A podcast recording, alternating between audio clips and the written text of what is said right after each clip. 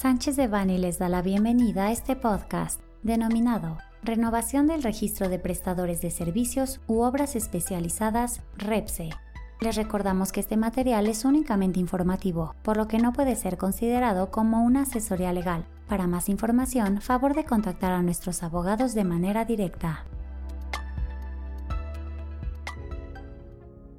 El día 21 de enero de 2024 se publicó en el Diario Oficial de la Federación el procedimiento de renovación en el registro de prestadores de servicios especializados u obras especializadas REPSE, conforme a lo dispuesto en el artículo 15 de la Ley Federal del Trabajo.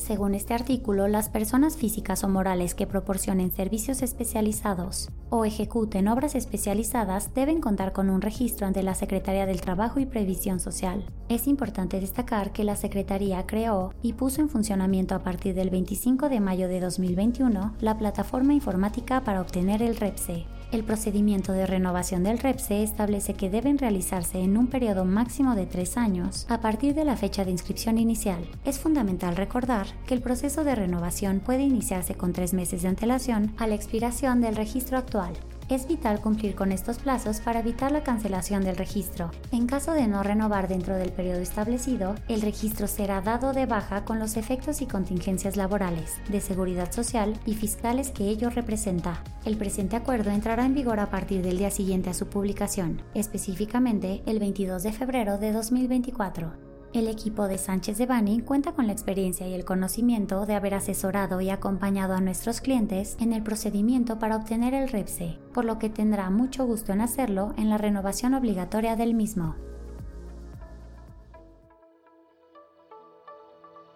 Este contenido fue preparado por Alfredo Kupfer Domínguez y María José Coronel López, miembros del Grupo de Práctica de Laboral, Seguridad Social y Migratorio. Para cualquier duda o comentario sobre este material, contáctenos directamente o visite nuestra página www.sanchezdevani.com. Salvo especificación en contrario, los usuarios del presente podcast podrán guardar y utilizar la información aquí contenida únicamente para uso educativo, personal y no comercial. Por lo tanto, queda prohibida su reproducción para cualquier otro medio, incluyendo pero sin limitar, el copiar, retransmitir o editar sin el previo consentimiento de Sánchez de Bani S. Berry,